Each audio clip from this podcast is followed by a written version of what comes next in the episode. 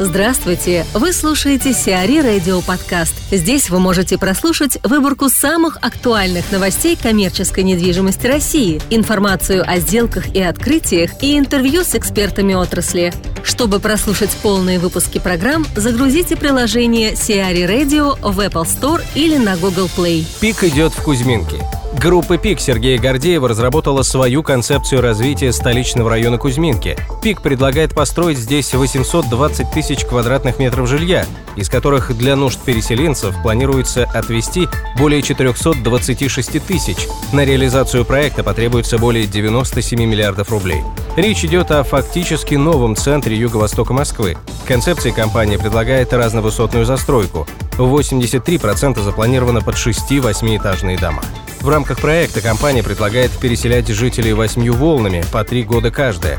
Для поиска арендаторов коммерческих площадей ПИК предлагает создать госагентство по привлечению бизнеса. В итоге за почти 22 миллиарда рублей, которые город фактически платит за реновацию Кузьминок по этому проекту, Москва получит 109 гектаров благоустроенной современной территории. Илья Шуравин, управляющий партнер Русланд СП, рассуждает о перспективах ресторана «Азбуки вкуса» в Москва-Сити. Касаемо самой «Азбуки» и Федерации, Федерация, она находится немного обособлена относительно вот этого покупательского трафика и бизнес-трафика, который больше прилегает э, к набережной, да, то есть там mm-hmm. есть своя аудитория, которая все равно так или иначе завязана на сам Афимол, да, и довольно часто пользуется услугами Афимола. Федерация, она находится немножко обособлена, и поэтому она, конечно, не получит э, всей той аудитории, которая могла бы быть, если бы это была очередная башня на набережной, завязанная на подземные переходы и так далее. Ориентир все-таки у Азбуки вкуса на саму аудиторию башни, прежде ну. Всего. Это, кроме того, есть э,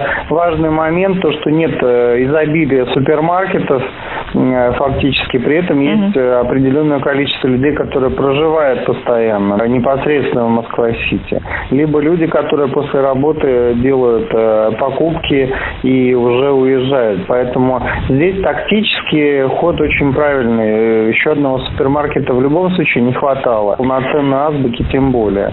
Значит, что касается самого формата бистро, да, вот такого, то, в принципе, тема это довольно логичная, да, то есть идея довольно довольно логичная, и я думаю, что она найдет своего потребителя. Все, конечно, упирается в средний чек, и как раз-таки от среднего чека будет зависеть, зависеть количество а, посетителей. Будет ли туда каждый день ходить клерки или только жители самого объекта. Это имеет значение. Но я думаю, что это время покажет, и, возможно, Азбука чуть позже скорректирует свою ценовую политику, если захочет расширить именно аудиторию покупателей своих. Ну, так. ну да.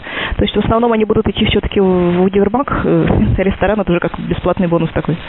Да, я думаю, что это дополнительная какая-то история. Конечно, потребителя mm-hmm. нужно приучивать к этому, и это не мгновенная история, которая тут же выстрелит, да. Mm-hmm. Это, может быть, выстрелило бы в другой башне, соседней, да, но федерация это будет раскручиваться какое-то время. В Интека новый совет директоров. Акционеры сформировали новый совет директоров АО «Интека». В его состав вошли представители АО «Ростбанк», ПАО «Бинбанк», ООО «Сбербанк Инвестиции» и АО «Интека». Новый совет директоров займется общим руководством, актуализацией стратегических целей и задач группы на среднесрочную и долгосрочную перспективу. Главная задача – обеспечить непрерывность деятельности группы на рынке Москвы и российских регионов, Кроме того, Совет директоров отвечает за реализацию текущих и ранее заявленных перспективных проектов и дальнейшее развитие группы. Совет директоров будет координировать операционную деятельность Интека в соответствии с уставом. Burger King расширяется в Петербурге. Американская сеть ресторанов быстрого питания Burger King в 2018 году планирует открыть в Санкт-Петербурге 15 новых точек. Уже достигнуты договоренности по аренде площадей для шести точек. Стоимость открытия одного ресторана в компании оценивают в 40 миллионов рублей. В этом году компания открыла 12 новых ресторанов в Петербурге. Еще два планируется открыть до конца года. Всего по стране сеть насчитывает 500 ресторанов, из них 62 в Петербурге.